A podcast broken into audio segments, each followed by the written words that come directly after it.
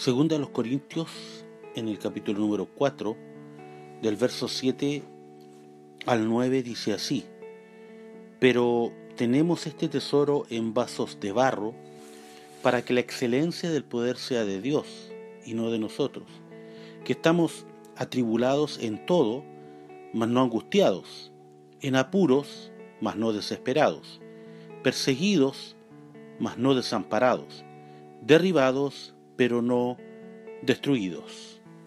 Pasaje de la escritura donde nos muestra nuestra vida de fe o nuestra vida por fe. ¿Cómo podemos ver aquí que el apóstol escribe a los hermanos de la iglesia de Corinto haciendo esta alusión a aquello que es nuestra vida? Somos vasos de barro y tenemos un precioso tesoro que llevamos en este, en este vaso de barro que somos cada uno de nosotros.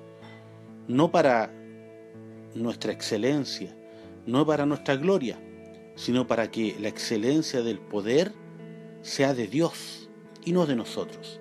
Ciertamente no tenemos méritos en lo que vivimos y llevamos en Cristo. No es por nuestras capacidades, no es por nuestras habilidades, no es porque nosotros lo merezcamos, sino que el poder es de Dios y la excelencia del poder es de Él, no es de nosotros. Nosotros, como seres humanos, estamos sujetos a distintas situaciones y distintas circunstancias que de alguna manera nos afectan, pero sabemos y podemos estar seguros que en Cristo podemos sobrellevar tales situaciones y podemos tener victoria sobre aquellas. Aún, eh, dice el apóstol, estamos atribulados, atribulados en todo, mas no angustiados, es decir, no hay angustia en nuestro corazón, sino que hay paz. Estamos atribulados, podemos enfrentar tribulaciones como cualquier persona en este mundo. Los cristianos también las enfrentamos.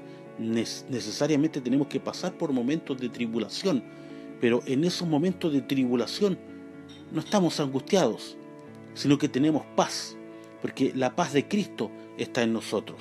Y esa paz es la que nos permite vivir una vida sin angustia aún en medio de las tribulaciones. En apuros, sí, pero no desesperados. Ciertamente podemos pasar apuros también en medio de todo lo que está sucediendo en este mundo y en nuestra nación. Pero a pesar de aquellos apuros por los cuales podemos atravesar, no estamos desesperados. O sea, tenemos esperanza. Hay una esperanza, confianza, seguridad, fe en nosotros.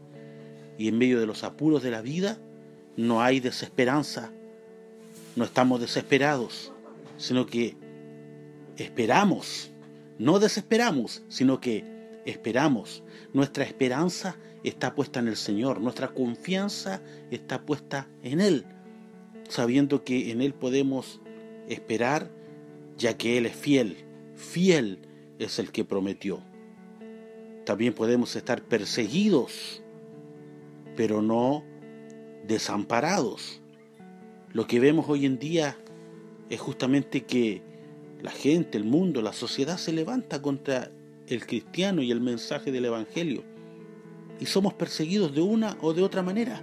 Quizás no somos perseguidos como en el pasado lo fueron los grandes eh, hombres de Dios que atravesaron por circunstancias y situaciones tan complejas y llegaron a ser mártires, pero sí somos perseguidos de otra forma tal vez. La prensa y otras instancias en las cuales nos vemos envueltos como cristianos en esta sociedad. Pero no estamos desamparados, no estamos solos. Cristo está con nosotros. Él es nuestra fortaleza. No tenemos un desamparo, sino que somos fortalecidos. Y nuestra fortaleza es el Señor. Podemos estar derribados, pero no destruidos. Sí, muchas veces somos derribados. El enemigo nos, nos bota, nos, nos tira, pero podemos levantarnos nuevamente porque Cristo está con nosotros. Y como estamos edificados sobre la roca, podemos caer, pero nos levantamos, porque nuestros pies no están parados sobre la arena, sino que están parados sobre la roca, que es Cristo Jesús. El diablo podrá querer dañarnos y quizá podrá derribarnos en alguna ocasión, pero no podrá destruirnos, porque nuestro cimiento es la roca, que es Cristo Jesús. Dios bendiga nuestras vidas y podamos meditar en esta palabra que nos permite entender nuestra humanidad y la fragilidad de nuestra humanidad, pero que en medio de esa fragilidad, en, medio de ese vaso de barro que somos, tenemos un precioso tesoro. Ese tesoro es Cristo el Señor y la excelencia del poder es de Dios y no de nosotros. A Él sea la gloria por siempre y para siempre. Que Dios les bendiga.